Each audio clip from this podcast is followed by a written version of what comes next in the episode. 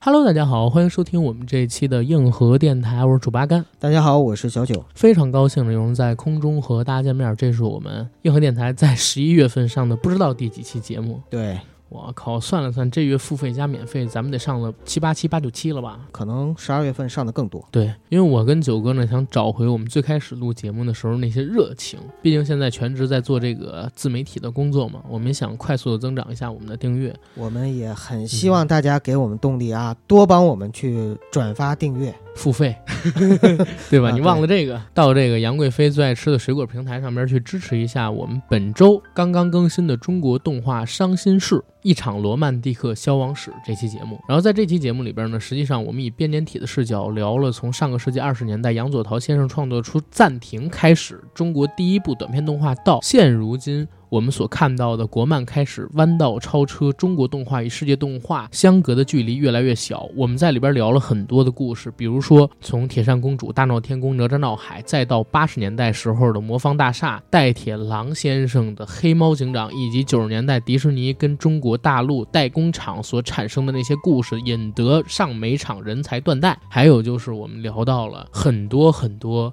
当时的老一辈的动画人经历的那些挫折，被裹挟在时代里的那些苦痛，战争给来的动乱，然后文化浩劫给来的冲击，改革开放时候面临的转型困境，还有。现如今迎来的一些些希望吧，希望大家可以去支持一下。然后这期节目九哥，咱要聊啥呀？这期节目啊，咱们要聊一个慢综艺，最近比较火的慢综艺叫《幸福三重奏》第二季。 《幸福三重奏》第二季，这是十月份在腾讯视频上面上线的一个综艺，已经更到第四集了。九哥你也应该是跟着看的吧？呃，是，基本上我是跟着九嫂看的，啊，九嫂很喜欢这个是吧？她喜欢。啊，那看来我没推荐错 哎。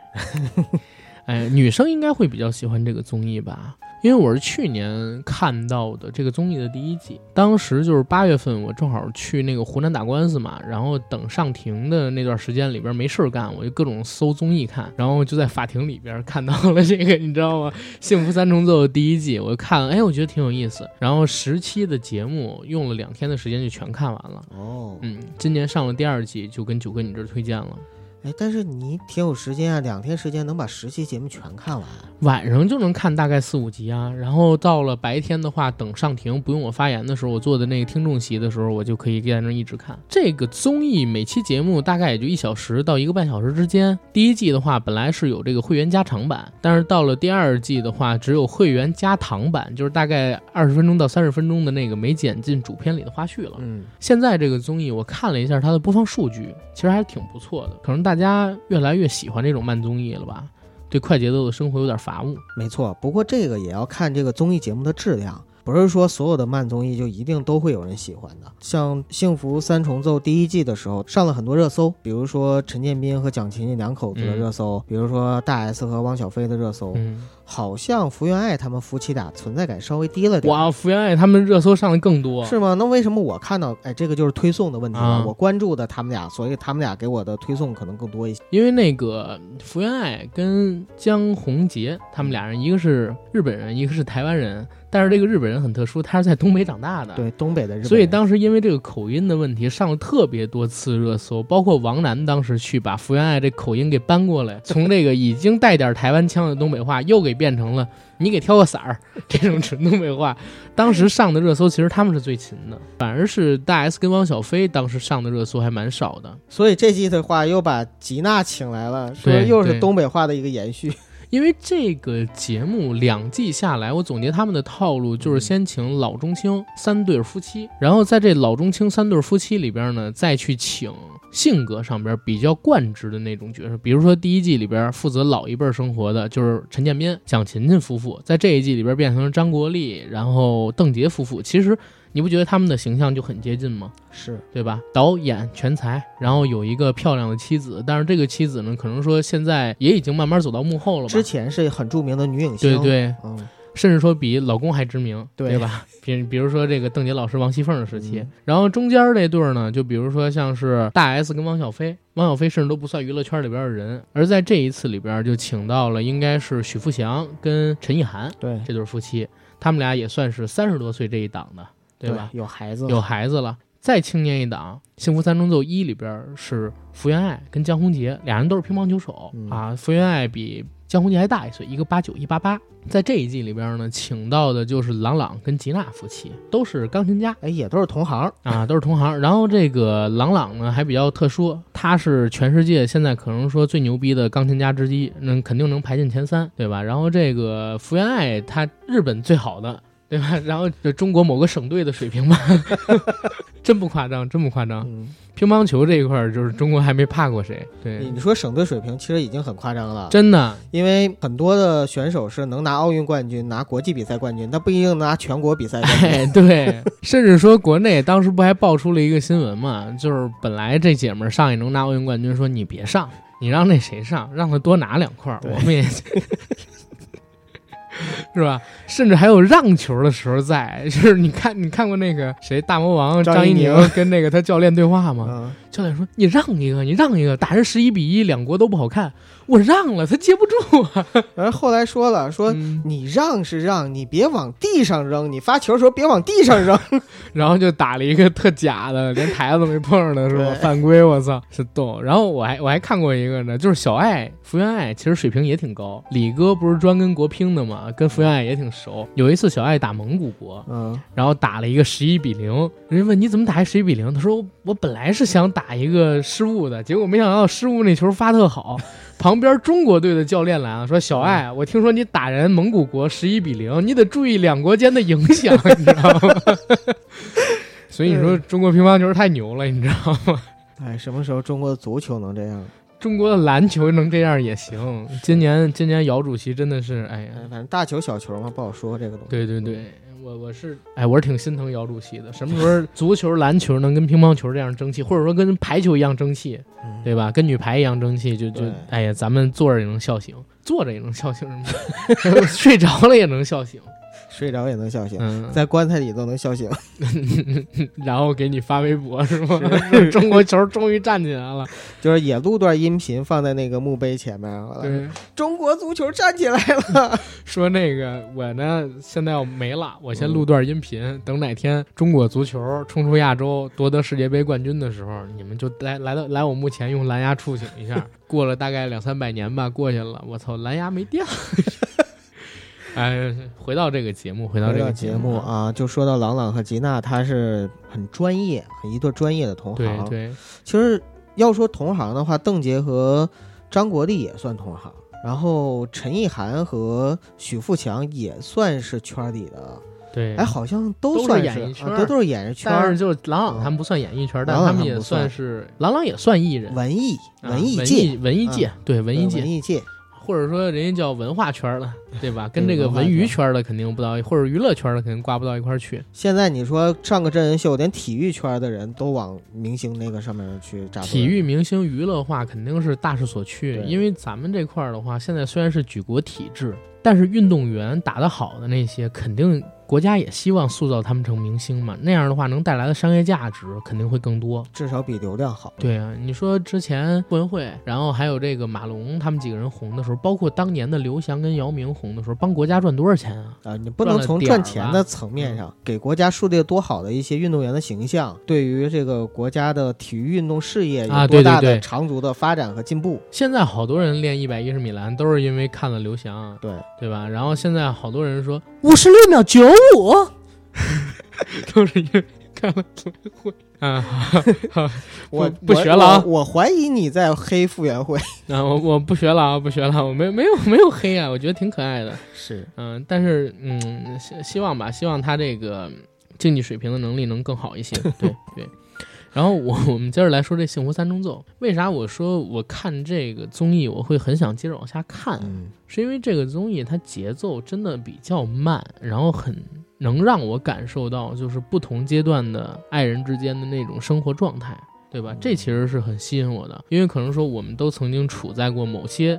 那部剧里边的一些状态，然后我们有可能会在未来也经历这个综艺里边另外几对夫妻所经历的那种状态是的，啊，甚至说我们有可能就交过里面那种类型的男女朋友，其实可以对自己有一点点启示。啊，你哪个女朋友像邓婕啊？我没交过像邓婕一样女朋友，我交过像蒋勤勤一样的，交过像陈意涵一样的，嗯，然后对吧？基本就是两对儿，嗯吉娜那种的，没有。有心向往之，但心从来没哦向往没有之没有机会对对呢。对啊但是那真的是理想型，吉娜那种。嗯我我刚才看着阿甘，就是陷入了沉思啊，不知道在缅怀什么，不是在缅怀，我真是在在呃在希望，你知道吗？。啊在行在想。那九哥你呢？我其实看这个戏的时候啊，真我的我是一是种我是在问你，你教过哪个类型 的？然后希望教的是哪类型？啊，我没有，我遇到九嫂之前是个纯情小处男，就是只教过九嫂一个，跟这三个类型也都不一样，哦以后也不会教其他的。所以你原来就是约炮，就是没把那当成教是吧？没有，我说我之前是纯情小处男， 啊，遇到九嫂之前，那就是跟九嫂在一起这七年时间里边，你就各种 花是吗？没有，就从一而终，特别的专一。九嫂要听这期节目是吗？因为《幸福三重奏》这节目他喜欢，我估计他会听，哦，好的，啊明白了，所以把嘴摆严 点儿。懂了，懂了，啊懂了。下期付费里边咱说啊， 然后对，九嫂不会花钱买的。然后你来讲来讲， 《幸福三重奏》这个节目吧，说实话，就是这一季我个人观感上来说，比上一季要好一些。为什么呢？很简单，就是因为这一季的三个明星啊、三三组家庭吧，我其实更加喜欢一点。其实是张国立和邓婕这一对儿，因为这一对儿的话，其实是很对怎么说呢，就很像我父 母，呃，不像我父母，是很像，哎，有点像我父母。嗯，我之前没有想过，就是没有往我自己的父母身上带，但是现在都带自己了，对，都带自己了，因为我想说，这是我很向往的一种生活方式，就未来老年的时候的一种生活方式。我的父母可能比那个他们俩互怼的要多一些，他们俩是互怼吗？不都是邓婕怼邓婕怼那个张国立啊张老师吗？哎，这一点特别像我爸妈，因为我爸就是属于那种，呃，在人前的时候，有的时候有点爱显摆，然后也有点爱吹牛。我妈呢，就在旁边专业拆台二十年的那种，就从我小的时候，基本上我爸吹什么牛，她都会在旁边不遗余力地说：“哎，你可拉倒吧，什么什么的。”就从来没有说就是啊配合着。我觉得阿姨肯定不是这口气，她肯定得有东北口音，说啊你可拉倒吧。对对对对，就从来不会配合着去接我爸的梗或者捧我爸。啊，鼓吹一下，对，对，所以我觉得这个倒是，因为我为什么没往我父母身上想啊？是因为我父母的层次跟张国立和邓婕那个层次差的有点高，人家的文化水平，对吧？人家那个夫妻之间的那呃那个格局或者说说话方式啊什么的，我爸妈可能就会说的更加的平民化一点，所以我就没往那上想。我看到这个张老师跟邓老师他们夫妻的时候，我想到的第一点啊，嗯是他们俩居然早晨吃面包的时候还敢挤那个蜂 蜜，就是因为我妈现在已经完全吃不了这些东西了，嗯你知道吗？就说明他们真的很健她康啊，真的很康。健康，你知道吗？早上还挤蜂蜜，我靠，我我我妈现在一点糖都吃不了。哎，这还真是，就是嗯其实从年龄上来说的话，他跟我们的父母是同龄人，比我妈大好多啊呃，但是跟我爸爸差不多大。啊！对呃，但你看他们的身体跟我父母的身体比起来的话，我就觉得他们的身体要好很多。保养，然保养后得好确实，你像咱们的父母或多或少都做过很多体力工作吧？对，你像他们，反正我知道的，张国立八十年代之后应该是没做过，邓婕更不可能做过。他就是在演《红楼梦》之前做过点工人，然后演《嗯红楼梦》之后立刻就火了。这些演员你还是不能拿来跟咱们的父母去比。所以就带入到我们身上啊，我就希望将来我老了之后能有邓婕和张国立那种状态，其实就对挺对好的。我也嗯特喜欢他们俩的生活，你知道吗？嗯，因为张国立虽然是一个出生在陕西的天津人，然后娶了个四川媳妇儿，说一口正宗的四川话，但是其实他绝大多数成年之后的时间是在北京度过的对，有点像我身边那些北京大爷他们那种生活看方式。看到一个鸟儿还特兴奋，但是这也体现出节目组的用心。嗯，就是他在每一个家庭，其实给准备了一些细节的东西是，都是这些明星或者说他们日常生活可能会喜欢的东西。你知道这其实给我最深的印象是啥吗？嗯，就是我身边好多叔叔阿姨啊，附庸风雅， 然后那种意思在。其实你看张国立他肯定没养过鸟，嗯，要不然的话，他不可能就是鸟食儿什么的，怎么养鸟、怎么捉鸟，他都不会。他也对没吧画过画，他也没画过什么画儿，甚至说你也看他带的是字帖，对吧？反而是张铁林跟王刚，他们俩是写字儿、画画儿都挺好的，对对对对对尤其是张铁林的字儿还卖不少钱呢。对，但是家里边只要有对，啊，就得弄，包括就是家里边没有，都得啊整一块地儿出来，装成跟书房一样，要写字儿，要画画。我身边好多，包括我自己，我曾经无数次讲这个故事。九哥，你看到这个印章了吗？ 啊，看到了，这个印章某某莫去，对吧？啊，就是曾经我年少无知的时候，认为自己能学好毛笔字儿，然后 找人给刻了一个章，这么多年没用过三次。 哎我跟你说啊，就是每个男人可能都会有这样的一种梦想和想法。啊，张国立的身份，他的日常生活中一定有很多人送送茶叶，送这种就是古玩、文玩、字画啊，什么乱七八糟的东西，甚至有机会的时候，有很多大家可能都会给他写字儿。他他不一定能看懂，但是他一定知道，哎，这个好，这个好。我我觉得看还是能看懂，毕竟跟王刚老师那么久了，嗯要是啊身上带的是假，都让王刚老师砸了。没事儿的时候去去就找王刚和张铁林，哎，你们帮我长长眼。哎，我跟你说一件事，今年也是看了一综艺节目，嗯是王刚老师的，叫《我们的师傅》还是什么，大张伟他们做的那个。当时去王刚在二环的一个四合院里边，你好像给我讲过，啊，对，然后那个是谁啊？邱思炫她老公叫什么着？叫于什么？反正韩国叫的于可爱嗯啊。然后他们一起到那边参观的时候啊，王刚引他们坐下，啊啊，于晓光对，于晓光放了一杯茶在桌子上，王刚看一下就急了，别别别。这是黄花梨的，三百年了。 幸亏你这边没热水，要热水它烫出一白印儿了，擦都擦不掉。然后王刚又指这个呢是范增先生的画儿，然后这个呢是白石老人八十四岁的时候送过来的一幅画儿，给一个那个当时驻中国的德国大使还是哪儿大使，啊嗯，他夫人写的。然后又说这院子这个是古董， 那个是古董，就这么一院子里边东西，我算了算最少得几亿，你知道吗？然后你像张贵老师，我觉得应该跟王刚老师身家差不多吧？那就不知道了。嗯啊但是至少张国立老师他，我相信他们家里一定不会像王刚老师家里一对样，因为从那也不是跟王刚老师家，那是王刚老师工作室啊工作室，嗯因为他从他跟邓婕的这样的一个就是日常生活的状态，我就觉得他是一个特别接地气儿的人，对，所以他家里边啊应该很朴实。我觉得也是，哦他必须得把那些有钱的东西收起了，他儿子不争气， 对对吧？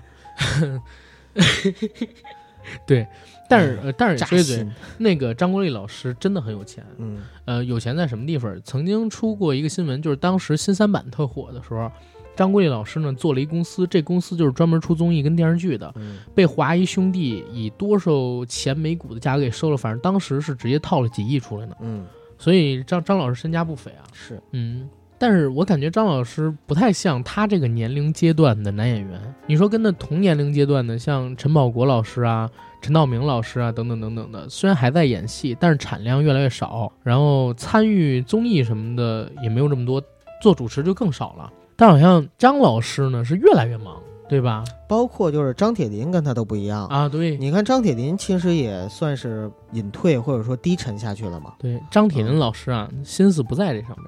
对，他前两年都坐床了嘛。对，啊，大家不知道坐床是什么，就是坐下的坐，然后床铺的床，大家嗯认搜证一下。认证活佛，对， 拜了个活佛，嗯拜了个活佛，他不是活佛，他他心思都用到这些东西上面去了。嗯然后王刚老师是七十多了，这个是真的年纪太大了。对，而且王刚老师他就爱玩的那些东西，他就嗯不是抛头露面的东西。对，啊他是真的喜欢古玩。对，但是张国立老师呢，我觉得越老越活出了像老顽童的样子。对，你看他什么身临其境，嗯、什么我就是演员主持，相声有新 人，啊，相声有新人，嗯幸福三重奏，穿越吧，嗯什么还有那个西游什么的，然后演了一大堆剧，还演了功夫瑜伽，演了一迪拜土豪。我的天哪，这真真的最近产量是越来越多，让我看着就是各种玩儿。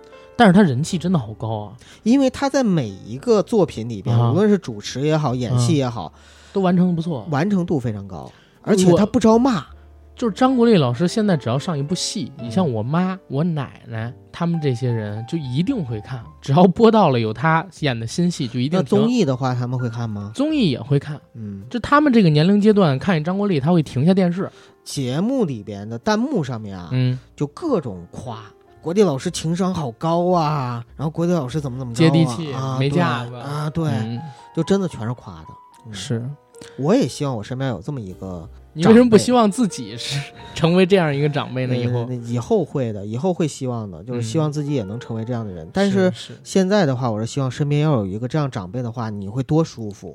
嗯好，以后我尽量，我尽量。好， 你接然后咱们说第二对夫妻吧，啊，对，刚才说的是老张国立啊邓婕夫我们妇我们再来聊一聊中，中啊，陈意涵跟许富祥夫妇，对对吧？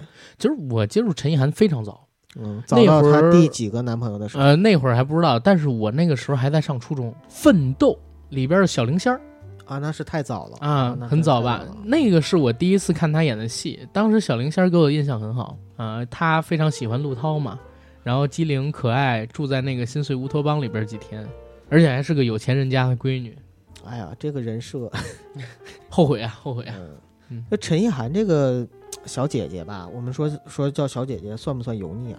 我比人小那么多岁，我叫怎么了？ 你你别小姐姐、啊、我是说我啊，就陈意涵呢，她其实是所有的这三对夫妻里边，老实说，我最想要的一个女人，就是如 果、啊就是如果我的另一半的话，我最希望是那样的一半儿。啊，你说要的女人可能会有点油腻嗯，啊，你希望她是你另一半儿，这个就好很多很多。啊对对对，就就嗯就是说。呃，伴侣的样子，或者说嗯伴侣的状态，因为说实话呢，就是就邓婕给张国立的那种状态，还是吉娜跟郎朗的那个状态，嗯，其实可能我觉得都不是特别完美。就在我看来，嫂子不就是吉娜那种状态吗？很崇拜你，然不后是什么不都，是，吉娜呢是那种就你看什么活儿都不让朗朗干，然后有的时 候呢，就是在我感觉他们两个人默契程度还没到一定程度，逼着朗朗上热搜，知道 吗？他在给朗朗做宣传。真的就他俩好像还欠缺一点默契度，算是新婚夫妇吧。张国立和邓婕呢，这两位老师又可能是因为时间确实太久了，到了两个人熟的不能再熟的那种程度了，我们能看到很多的余温，嗯啊、嗯嗯，但是看不到爱情里边的那种热度啊，反而是陈意涵和许富祥两个人，两个人戏精在镜头前展现出来的，其实我相信是发自肺腑和流露出来那种恩爱，这个状态其实是我很喜欢，并且我希望能够一直保持下去的。我不知道他们能保持多少年啊。但是如果能一直保持的话，真的挺好。因为你想，毕竟陈意涵也是孩儿妈了，但是你看着完全是一个少女的状态。嗯健身嘛，对，运动这个还是挺重要。你一看陈意涵，你就知道运动有多重要。嗯，三十多岁，然后生完孩子，皮肤，然后包括说身形能保持这么好，一定是训练做的。而且他在这节目里边也展现了几次瑜伽，做的还是挺不错，挺专业的。其实我特别希望朗朗展现一下钢琴。都给剪了。郎朗每天都得练钢琴，我估计也是，嗯因为他不不练用，估计，嗯就是嗯，真的就是，是吧？嗯，因为郎朗他之前录节目前，我跟你说他的这个曲库现在特别广，而且每年都在增加，这没别的，只有是练。嗯、你一天不练，自己能感觉出来；两天不练，内行感觉出来；三天五天不练，外行都感觉出来。要不然你能哪能背下那么大的谱子？但是好像都给他们剪掉了。呃，因为可能那个人家要看的话，就出场费就贵了。对，哎，对对对，郎朗郎朗是的，是，朗朗除了他现场某些演出，他所有的东西都要出专辑的。对啊，所以嗯他可能跟节目组也会有一个、是是呃协议，就比如说你们不能够拍我，比如说弹琴或者什么的那个状态。对对嗯我现在有一个想法，啊因为前两天我看了双十一， 然后双十一上边朗朗跟吉娜穿的那个衣服，啊正好就是《幸福三重奏》里边他们俩去试去定做的那个中式的服装。啊，我还想，就是会不会腾讯视频的人跟着朗朗跟吉娜拍一下他们双十一的生活？我觉得那会很有意思，但是现在看来可能不太可能啊。对，已经过了双十一了。不是，主要那是优酷的， 是吧？然后这是腾讯的节目，哎，对，我们说说回陈意涵和许富祥啊，嗯哎，因为刚才有点跑跑题跑了偏，被我给带跑了。就是陈意涵和许富祥这对夫妻，我刚才说了，是我非常羡慕的一种状态。然后陈意涵这样的一个女孩儿，就说实话啊，台湾的姑娘有很多说的话特别嗲的时候，我都受不了，我都会觉得，赞哦，对呀、我都吃哦哎，我鸡皮疙瘩已经起来了，尤其是阿甘说的时 候。但是就唯独陈意涵，就是唯独陈意涵，我就觉得她怎么嗲都特别正常，我不知道为什么。是吗？ 啊、你给我打住！ 就是啊，怎么酱哦？这样说我，啊走就哥，就这样啊。走哥，我们是不是哥们？ 哎呀，恢复恢复恢复恢 复，回复不要剪啊这段。那个许富祥，许富祥，嗯导演，哎，你说他是一个有才的导演吗？呃你看过他那十六个夏天吗？拍的还不错。是吧？嗯，所以其实他们两个也算是男才女貌。对，虽然不是说那个像像朗朗和吉娜那种特别，哎，我怎么又扯到他俩了呢？但是确实啊，不像朗朗和吉娜就是那种就是天上一脚地上一脚，或者说一个。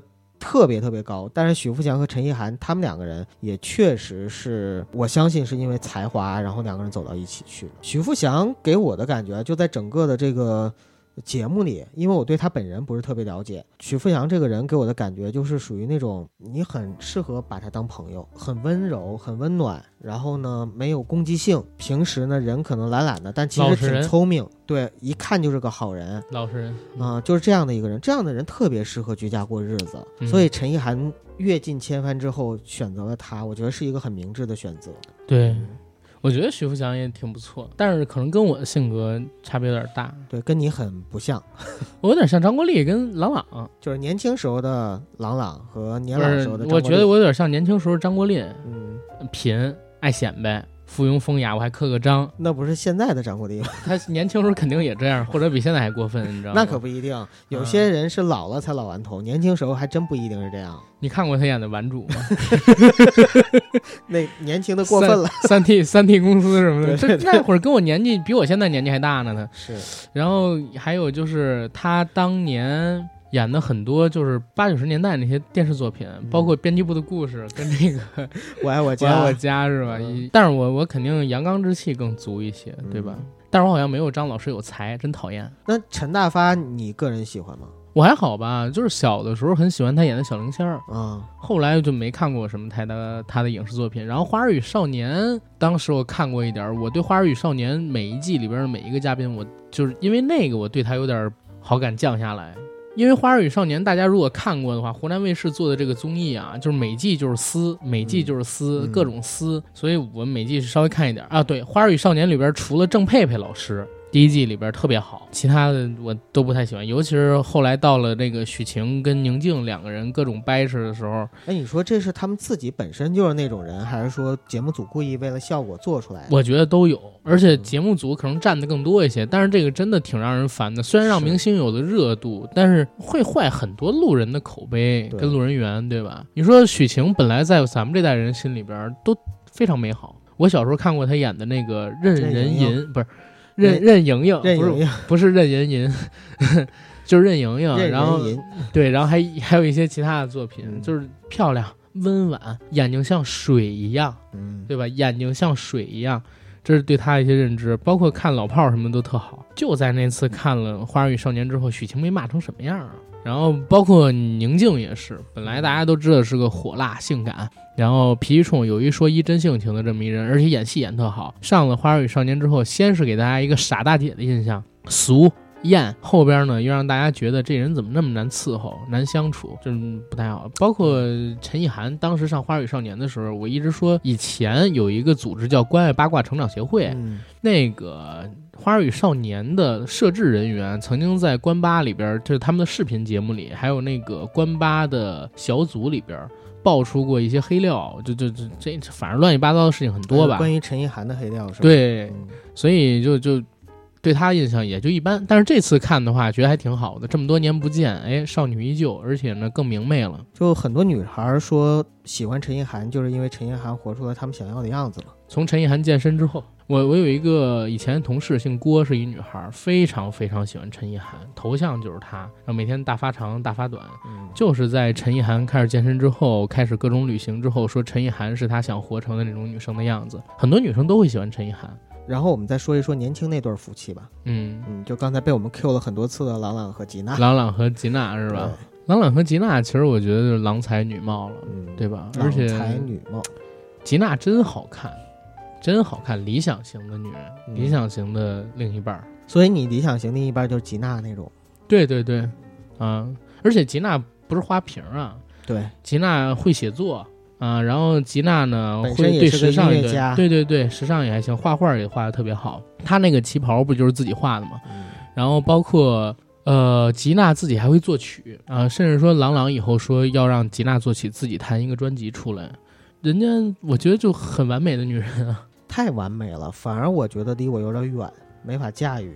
嗯嗯、哼，真的是这样。是吗？嗯哎，因为你像我哥也没有你老为什老么那样想的驾驭才人华家。呢？驾驭这是一个中性的动词啊啊，啊，你不要想歪了。 好好嗯，动词，是，嗯就是配不上啊嗯，就觉得配不上，因为你哥又没有郎朗那样惊艳的、让人惊艳的爵士才华，然后也确实也没有像王刚老师那样的黄花梨桌子，对对对对对啊，所以吉娜那种的话，感觉人家是不会喜欢我这种。反正我我希望希望自己能找到吉娜那样的，嗯对吧？加油加油加油你加你油有戏，我是没戏嘎了。嘎嘎油嘎油，没事儿，我相信我三十五岁的时候找一二十五岁的吉娜也行，对吧？像朗朗不就这样找着了吗？哎呀干，其实，在看第一集的时候啊，九嫂就跟我说，嗯，她觉得在这个综艺节目里面，吉娜好像有点立人设的意思。看镜头是吧？啊，对，嗯我说为什么呀？他就说他有时候总看镜头，甚至有时候下意识的就瞟一眼。我说，因为人家是不是娱乐明星，嗯人家是一个音乐家，平时的时候就是没有参加过类似这样的综艺节目，对镜头的话可能比较生疏、陌生、对对，紧张，这都很正常。但是他说，你看，那他平时的时候总抢着干家务啊，然后不让朗朗动手啊。我说，朗朗的手，其他人也都保护啊，呃，这个这个还非得解释一下，朗嗯因为朗朗因为这事儿上了好几次热搜，对，朗朗的手啊受过伤，受过很严重的受伤过很严重的伤，差点就没办法弹琴，或者说水平就掉下了，费了好久的功夫才治好。这是一双就是能跟普通人的手一样吗？对他前几年是给自己的手上了三千万还是六千万保险，然后最近是已经变成上亿美元了。对就是这个这双手，保险公司也不会让他干活的。对，人家保，因为你要是自己主观弄坏的这手，或者弄伤了这手，人保险是不公司是不赔赔的。然后吉娜的话，就好像没有这些东西吧。而且我有这么一个观点啊，就吉娜其实在德国是一个青年钢琴家，但是就是 在国际上边儿吧，就是怎么说呢，对。就是如果没有朗朗，他也就是一个给别人暖场。暖场的。朗朗说，当时他们认识，就是因为他去德国参加一个音乐会，嗯迪娜就是在前面热场、嗯那个演出嘉宾里边的一个。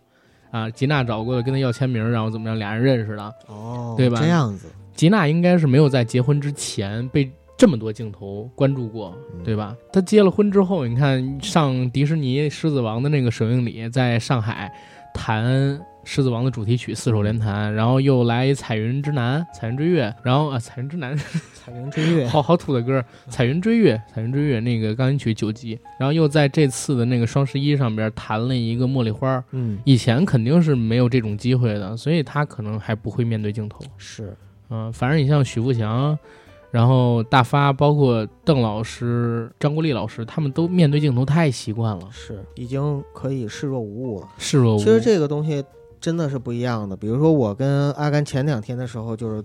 在一个镜头前面就想着要录一个我们的视频，然后就发现啊特别难。如果前面有镜头的时候那种感觉，我还好，我还好。啊，我是觉得很难。 所以你想啊，就是一个普通人，或者说稍微普通一点的人，当你的生活中布满镜头的时候，当你知道有那么多镜头的时候，你一定会很不自然，很不自然的。举个很简单的例子，啊，就前些日子，啊然后我们找朋友们来录节目，然后好多好多朋友，真的是好多朋友，然后有男生也有女生，然后一到设备开起来，说不出东西来了。嗯，本来大家聊天都挺好，对真的都挺好。然后我们前些日子不是去了一个有台那边做节目嘛，我们在一起录的时候，哎，效果就很好。特别自然。然后他们也分享说，好多嘉宾一来，本来都平时聊天特好，说不出话，嗯啊，这个都很正常的，还是一个习惯的问题，甚甚至说也有天赋的问题，对吧？所以这也是可能看明星综艺的时候，你会觉得更流畅、更自然的一个对原因。，好多人都觉得明星做这个太容易了，我也能，不是的，嗯真真不不是是的，嗯你要看对看素人的综艺，你就知道了。 素人在镜头前面的那种状态和表现，你就会发现哦，明星的这种素养还是在的，嗯异能感，对异能感。然后这个朗朗跟吉娜夫妻，咱说郎才女貌，但是他们夫妻两个受到争议好像也是最多的，对是吧？嗯你看，同样的就是吉娜抢着做活儿这个事情，之前不光是九嫂啊，在网上也被人说说郎朗在机场不帮老婆拎行李，被骂嗯上热搜。朗朗出来道歉，说以后我肯定多帮我媳妇儿拎，又被人骂，对吧？ 然后后来他在采访里边多拎了点东西，我看弹幕上面说郎朗被骂怕了。以后就别老装着要给媳妇儿干活，这是发自心里边的。你现在这样不就是为了做人设吗？这好多人在啊骂这个。你知道这个就让我想起了最经典的那嗯个漫画，就是野俩骑驴那个，你知道吗？ 俩人一起骑着驴子，路人看着说啊，这驴子好可怜，俩人一起骑。然后老头下来说啊，那小孩儿不让那老头骑，不孝顺。完了，小孩下来了，让老老人家骑啊，那老人家不不不让孩子不让孩子骑。完，俩人干脆都不骑完，说这傻逼那有驴不骑，这个笑话我也听过， 确实很符合，确实很符合，你你知知道吗道吗？我操啊好多人都属于看热闹不嫌事儿大。是啊前些日子那个孔锤男今天又上热搜了，你知是道吗吗？？啊，为什么？孔锤男爆了一个自己就是做那个性病的检查，证发明自己没病啊？证明自己没病，啊确实都是阴性。然后呢，就有好多的吃瓜群众在下边喊，那问题就来了，报她有性病的那个张小姐是从哪儿染上的性病呢？然后我又看那个评论里边写说，有两项检查应该是每次做性病检查时候都会检的，但是孔锤男这次的这个性病检验报告里边没有把那两项检验结果公公布布出来啊，就怀疑他是那但是你也能看到这个风向啊，包括说网友跟水军们，哇塞，这个我动态我是非常恐怖的。我要是孔锤男，我肯定不会做这种事儿，我肯定嗯就别出来出了就得不出了，来就得来了。就像那天李诞在结巴大会上说的一样，就是其实大家的关注点就是太善忘了，大家嗯就一个新闻出来，马上大家就忘了另一个了。所以你就老是眯着就行了，你非要自己跳出来去折腾，那那只能是让我怀疑你还是想要曝光率。对呀、孔锤男他本来我以为他要退圈了嘛，今天又爆出了这么一个，我操，很明显就是人死心不死啊，对，对吧？但还是想混这口饭。我相信绝大多数网友不是心瞎眼也瞎，嗯，对吧？这个还是还是能分辨出来的。然后咱回到这个《幸福三重奏》，又扯远了。其实我看这种慢综艺啊，我就爱看一个东西。为什么这两天我一直在看《幸福三重奏》？爱看什么呀？我减脂，我饿，你知道吗？ 我一直在看《幸福三重奏》里边做饭、吃饭镜头，包括《向往的生活你知道我昨天看哪儿馋了》。吗？嗯，我看张铁林去掰那个月饼，说：“哎，五仁儿的，我爱吃五仁儿。”其实我也爱吃五仁儿的。你爱吃月饼啊？，对啊，然后我的他俩天就聊嘛，就张铁林说：“哎，我一年四季，我不管过什么节，我都吃那个月饼，呃，你你看的是普通版吧？应该是。”然后嗯加张国糖立也是加这样糖。版的话，就说了这地儿是剪过的。那这个他是怎么说的？就啊张铁糖版林里在那个加糖版里边，意思说是他很爱吃这个月饼，然后他一年四季都得吃，嗯跟这个我很爱吃月饼中间加了一句，他说的是他很爱吃四川那个陕西的一个小吃叫什么冰冰什么，我忘了一个饼，不是月饼吗？呃，说就是跟月饼有点像。他说那个他一年四季都得吃。哦，然后张国立说：“哎，我也是。”后来才知道是咋回事，你知道吗？张国立是天津人，嗯生在天津，嗯，跟他爸妈呢去了这个陕西，他是他爸妈去去支边还是怎么样，我忘记了。然后张铁林呢就是陕西人嗯，但是他是陕西城里人。张国立呢是那个什么，张国立是在郊外长大的，不是就是在城区之外长大的。但是呢，张国立先进的那个西影厂，张铁林那会儿不认识张国立，想去西影厂参加一个电影当群众演员试镜，让人给刷下来了。后来他俩认识了之后一对，发现张国立正好是那片子的演员，你知道吗？然后从那之后，张国立就一直拿这调侃张铁 林，就演出好多故事来、哦啊，所以以这这一段就都给剪掉了。哦天啊嗯，这这啊不是剪掉了，人是对专门专门放在付费里对了。对，放在那个会员版里边了。对 对，不过那个月饼确实让我看馋了，因为我也是属于一年四季都能吃月饼的人，我挺爱吃月饼的。我不爱吃月饼，我爱吃粽子、粽子、饺子呢？元宵。啊、那当然了， 北方人，我靠！没有不爱吃饺子的。但是我受不了那个肉馅儿的元宵。你知道我现在就是每嗯年端午节和中秋节还有元宵节的时候，我一定要买肉粽子、肉馅儿的月饼和肉馅儿的元宵，就是因为九嫂爱吃，你吃吗？我自己不爱吃，我啊还是爱吃黑芝麻馅儿的。对对，对，然后五花仁生儿那个或。五仁儿或者是豆沙或者是枣泥馅儿的呀、啊然后那个玫瑰花馅儿的那个元宵那什么个大枣的粽子，粽子，对就是对。嗯最最传统的北方的粽子肉粽我爱吃，肉粽我也觉得味儿不味儿。啊哦，那你就太偏北方了。是但是元元宵，我我跟你讲过一次，说我有一次去无锡，啊，去无锡呢，我们去吃饭，中午有一个炸过的糯米做的大大丸子，外边是焦黄那种，就很油。然后我说好吃吗？我那哥们儿说他是无锡人，他说好吃，给你弄一个。本来是吃灌汤包跟胡辣汤之类的东西，那哎你吃特腻是吗？我一吃，我发现那个里边的东西是咸甜的，然后是一个特大的肉丸儿，还有油，我就直接给吐了。我可能还是北方胃，吃不惯这个。口味豆腐不脑儿行你吃甜的吃咸的？豆腐脑我吃 辣的，真的甜的咸的我都能吃，但是我最爱吃辣的，就是啊我重我庆我的本来是嗯吃不了那个甜豆腐脑儿，啊、后来我发现甜的真好吃， 我吃了以后啊，它其实不是豆腐脑儿，啊，豆对花吧儿？对啊，那个真嗯好吃。嗯， 凉凉的。这接着说，接着说，因为我是最近减脂，晚上一天差不多就只吃一顿饭，晚上嗯就吃点饼干嘛，吃点那个苏打饼干。然后我看那个做饭吃饭，我还真是挺挺想吃 的。不过我看了看吉娜做的那些东西，基本引不起我什么的胃口，嗯对吧？反而是许富祥他们家跟邓婕老师他们家做的还可以。但是很明显看出来，其实他们都平时不怎么做家务，不怎，么做哦对。但是那个邓婕老师前两天做那麻豆腐，嗯，哎呀，挺挺香的，看着红油汪的。比较正宗。嗯对，他四川人嘛对。但是邓婕老师肯定是会做，就是少做，因为家里肯定都有保姆。对，这儿说一好玩的地方，就是大家知道吗？第一季《幸福三重奏》上的时候，陈建斌老师不是不不太会做菜嘛，他嗯媳妇儿也不太会做菜，而他老婆蒋勤勤那会儿正好怀着二胎，嗯，没办法，因为没人做，他也得做。就弹幕上一堆骂陈建斌的，说什么陈建斌跟我那个懒老公一样啊，说陈建斌真没本事啊，真真懒啊，怎能么样一？样吗？我我心里我就想，我说陈建斌老师他们俩不会做饭，只能代表人家家平时都是有保姆做，能对吧一样？不需要自己做，跟你那个懒老公能一样吗？能一样吗？真的，你们家要是天天请保姆，你还自己做饭啊？我天哪，这这这个挺让我受不了。但是我的话，哪怕我请保姆，我也会做饭，我爱做饭。也许人刷弹幕的那个人，他那懒老公就是个亿万富翁呢，也说不定。 但是这个有点难，你知道吗？真有点难。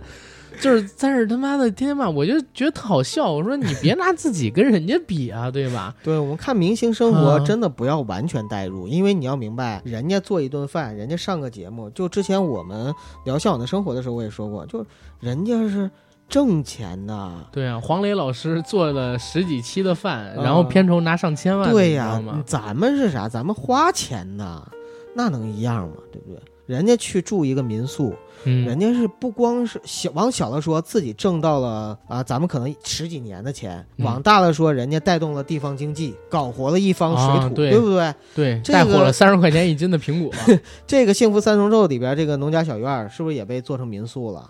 以后会做，以后嗯真的会做。你知道那个《向往的生活》现在还有专门的旅游，嗯，去他们那些民宿什么的。然后因为那他们第三季《向往的生活》不是在一个那个少数民族那儿嘛，嗯，那那地方经济发展不太好，相当于就是走了之后，通过这旅游做的还挺不错那呢，就挺嗯好提。振了当地的经济，对算是扶贫了。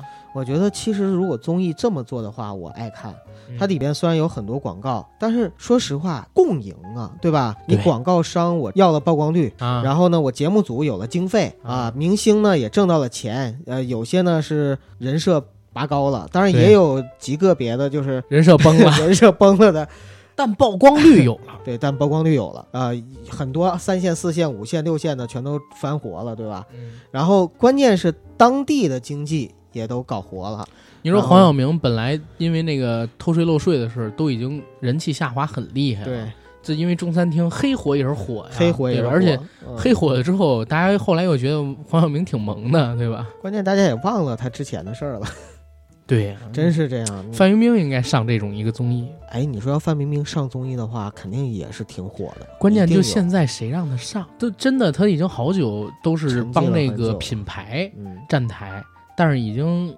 最近这一年好像没什么影视作品找她，包括综艺。转眼之间都一年多了。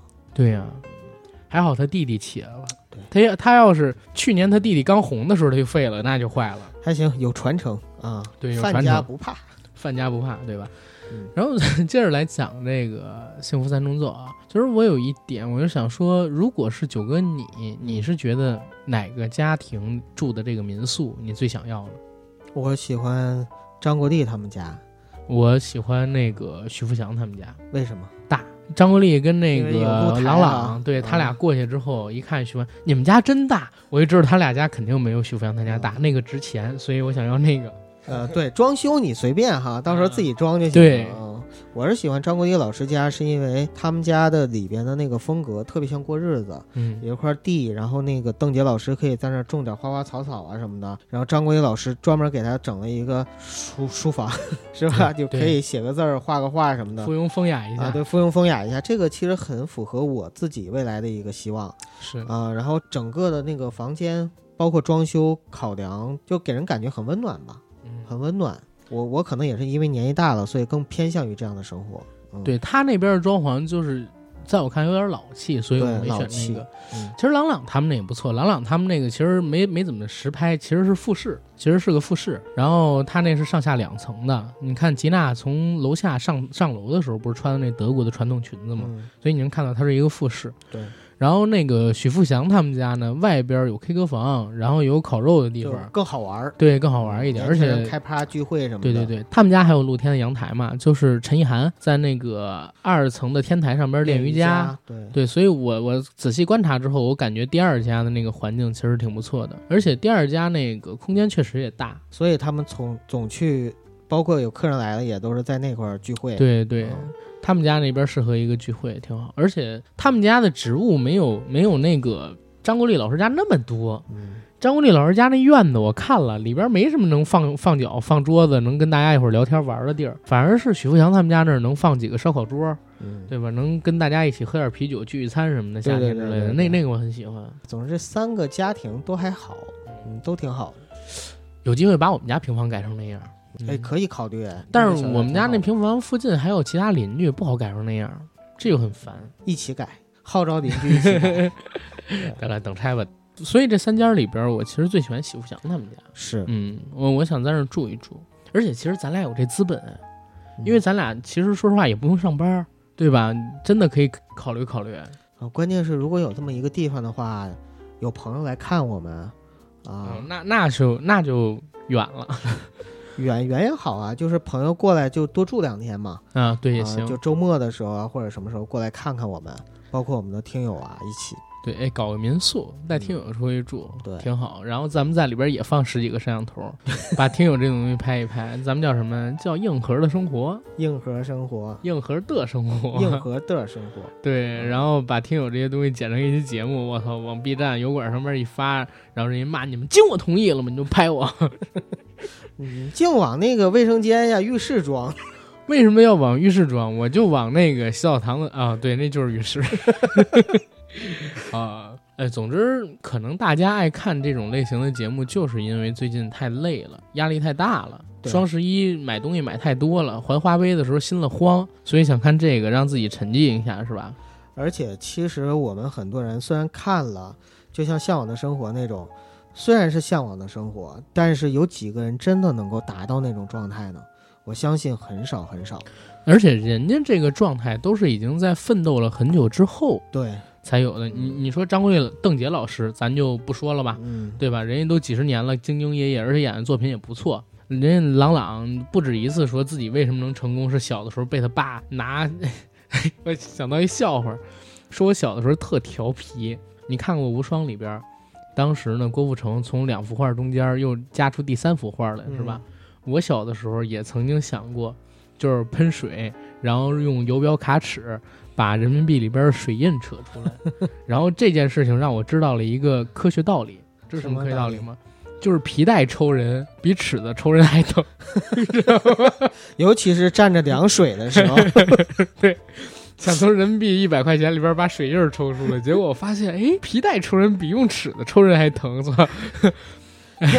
别说张国立、邓婕夫妇，就是嗯陈意涵、许富祥夫妇，对更不用说郎朗他们了，就是都是行业翘楚。对，朗朗练那么久琴，一直挨打。对，呃，吉娜，我相信她也是费了好久才能练到青你年钢能琴够家，弹琴弹成那个水平，说实话，都是要经过刻苦，都是要练练对。然后许富祥，大家可能好多人说许富祥，呃，许富祥经历了几轮改观啊。嗯，第一是好多人说许富阳这个颜值不过关啊，说这个，但是他跟陈意涵相处模式之后，大家说，哎呀，果然就是颜值不是最重要的，嗯然后太喜欢这个徐导啦，需要希望找徐导这样的老公。但是许富祥啊，其实是一挺好的导演，嗯他的《十六个夏天》就是之前跟林心如做那个剧，现在豆瓣上面应该都有八分了吧，嗯当时还挺火的，口碑很高。就是很有才，对，嗯他也拍了几个，但是他是拍偶像剧啊，嗯真的是拍偶像剧拍的还不错。嗯，所以人家都是在行业里边比较牛的人，对，对吧？人家先有这个底子，然后才会有人请你去做节目，再给你钱，给你弄个房子，什么乱七八糟的，对吧？就是你怎么看不到他们？就是天天在那块儿，就比如说，哎，双十一抢啊，然后那个，哎呀，我要还花呗了，怎么有这样的台词儿？那是不可能的。呃，因为可能许富祥跟陈意涵得用信用卡， 对，他不用花呗不用支付宝啊、不用支付宝。然后吉娜现在有支付宝吗？肯定有，肯定啊肯定有。啊，去参加双十一了，肯定有。对，而不是东北话都说那么溜了，不可能没有东支付宝。他妈不是她婆婆肯定都会告诉她开头的，哎婆婆，婆婆呃，发呃这个音是东北的婆婆是吗？婆婆啊，然后婆婆对北就是普通话是婆婆对。婆呃，婆东北是把所有发窝的这个都发呃，比如说波波窝波，波他说波波啊，坡窝坡坡坡，哇，学好东北话好难哦。很简单好吗？嗯，我觉得很简单。好的，啊嗯一下就带偏了。哎，说到这儿，你知道吗？上一期节目播出了之后，好多人说说九哥，你放心，我们我也觉得我普通话说的特标准，好像咱东北人都觉得自己普通话说得特标准。我是觉得我普通话还行啊，就是我东北味儿特别少，很多人都说听不出来我说东北话，到底是哪儿的很多人？ 有没有我、啊、肯定东北人吧。这这不结了吗？ 我们老乡都说不是听嗯不出来我你说要东北跟话啊赫儿爷呀、丹尼尔他们比，嗯你东北话说说的味儿确实不重，对啊对啊，但是你跟普通话，就是比如说我我我的普通话跟那个其他的北京哥们儿一比，还是有。然后，而且把我有点带跑偏了，不可 能，是吧？我平时都跟你说北京话，这黑资 吗？神笔骂娘，你这操！呃神笔骂娘是什么梗？大家去听我们那个《中国动画伤心史》那期付费节目、啊。嗯还还有一个小想法，你知道吗？我其实特别希望啊，就是像这个《幸福三重奏》这种节目，能请三对儿夫妻过来，一对儿是邓婕张老师，一对儿呢是王刚跟他老婆，一对儿是张铁林跟他老婆， 哦，或就者是都挺年纪大的。明白，就是同一个，而且三对夫妻可能都是朋友哎，啊、他们一起去互动去玩儿哈，那又是另外一种风格了。但是可能收视就没有现在高了。是啊，嗯因为你要是全都是，比如张国立就铁三角吧，咱就说这铁三角，他们三对夫妻在一起，你可能会看得很闷。对嗯，或者会有意思，但收视一定不高。 有我意思吗？王刚在那块儿啊，天天看一画看半天， 然后那个张铁林在那块儿一打坐打坐一天，这才这才有意思好吗？比如说，你说张国立跟邓老师，现在我们看到了啊，就是嗯张国立老师天天特忙，然后邓婕老师一直怼他， 对，王刚老师天天在那儿看古董，他老婆才不到四十 岁，然后在那儿一直说他，他儿子才十来岁，嗯然后那个张铁林老师天天在那儿打坐念经，我操，这多有意思啊，多魔幻啊，我靠！不会的，不会的，他们不会这样的。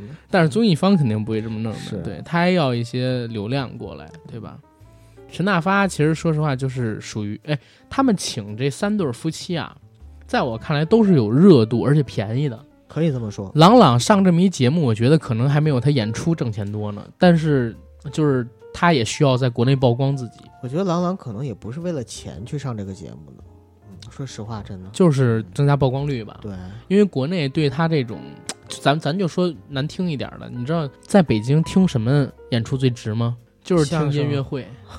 你相声都能卖一千多的票，你自己现在去猫眼搜一个古典音乐会，最高的票才八百多，在国家大剧院，嗯，嗯，就这么便宜。交响乐也是特便宜，就是没有这个市场。文化土壤不够，对，民乐就更别说了，民乐现在卖的更惨，京剧卖的也很惨。嗯所以那个王老板王佩瑜现在也是各种上节目嘛，是，这儿也提到了一些中国文化上面的一些不重视吧。咱们听友朋友们，如果有时间的话啊，想支持，欢迎大家去买点这种音乐会啊，是吧？交响乐会啊、京剧啊的票。如果你们真是不感兴趣，但是又想支持一把文化事业，就买一下我们的付费节目吧。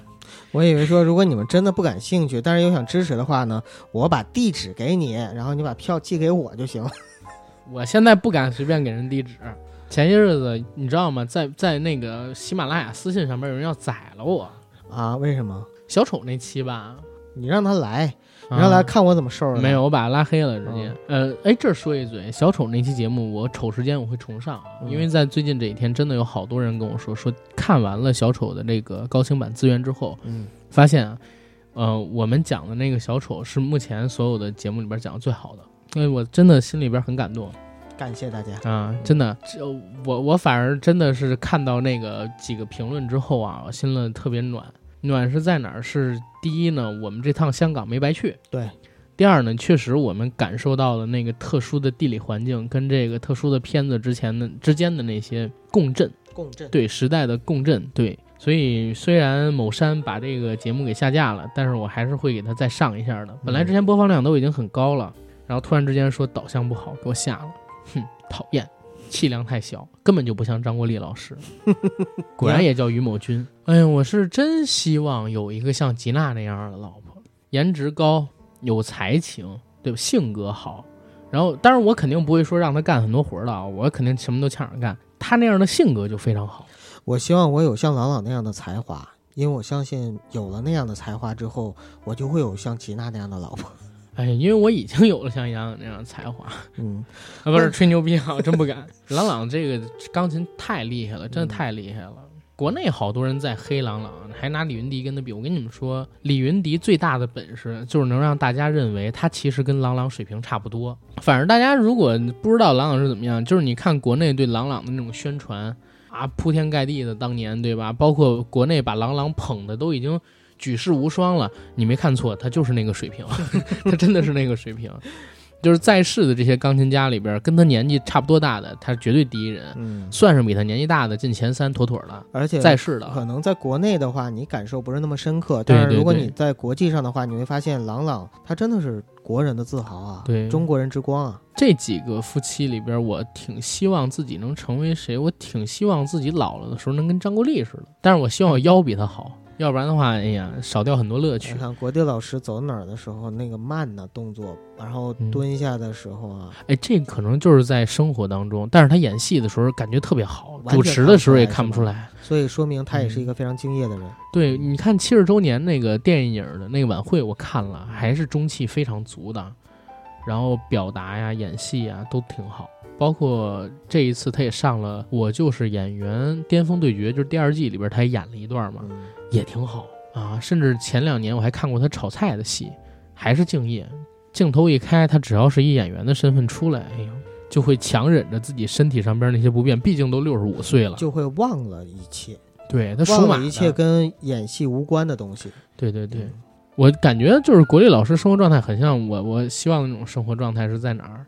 你看啊，老了以后摆花儿、弄草啊、画画儿、写字儿，百花弄草那是邓婕老师干的，他也摆，只不过他浇的水多，对吧？ 然后呢，他还会听点京剧，嗯是吧？听点歌，身边一大群朋友，这朋友有比他年纪大的，有比他年纪小的，社交达人，李大妹子，王大兄弟，哎，你长得真帅，你们村儿你以前肯定是一大帅哥儿，对吧？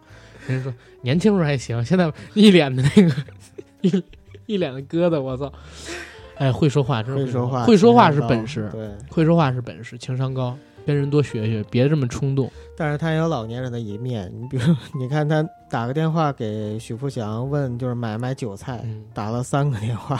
这个可能都不是老年人，这我认为可能就是做导演，然后习惯把所有事情都安排的那我种还习是惯觉得是老年人是吧的一个心态，就是确实是事无巨细，有些碎啊。嗯，在我看了这几期节目之后，我觉得张国立老师啊，在工作当中肯定是一个很强势的人，只是因为在节目里边他把这些东西变成了碎，但是在工作中，比如说导演一个戏啊，或者说做一个自己主导的节目跟项目的时候，一定是很严厉的，而且也会事无巨细的全都给你问清楚。他这种人就是典型的工作狂嘛，包括对邓婕老师也说说，哎呀，自己这个经常自己一个人在家。是吧？已经习惯了张国立不在的时候有了时。候见面都很少。啊，嗯，他一拍戏可能就出去三四个月。哎，你知道吗？好多人不相信啊。我呢，有点像那个谁，有点像那个许富富祥的生活，啊你知道吗？我其实我挺喜欢静的，不是挺喜欢闹的那种，对吧？人来了，我是人来疯儿；人不来的时候，我自己一个人待着特舒服。啊、其实现在大家为什么可能会喜欢这种慢综艺？我感觉应该就是因为大家平时太忙太累了，需要找时间呢让自己静一下，让大脑放空一下，解压嘛，解压。看这个东西本身就是解压。对嗯对，其实也聊不出什么太多花花来，因为这个综艺就是一个让人看了之后很舒服、很解压的、不嗯刺激的这样的一个综艺节目。对对对，它不会像那个什么之前的跑男啊、中国好声音一样去刺激你的情绪，它实际上就是让你放空的。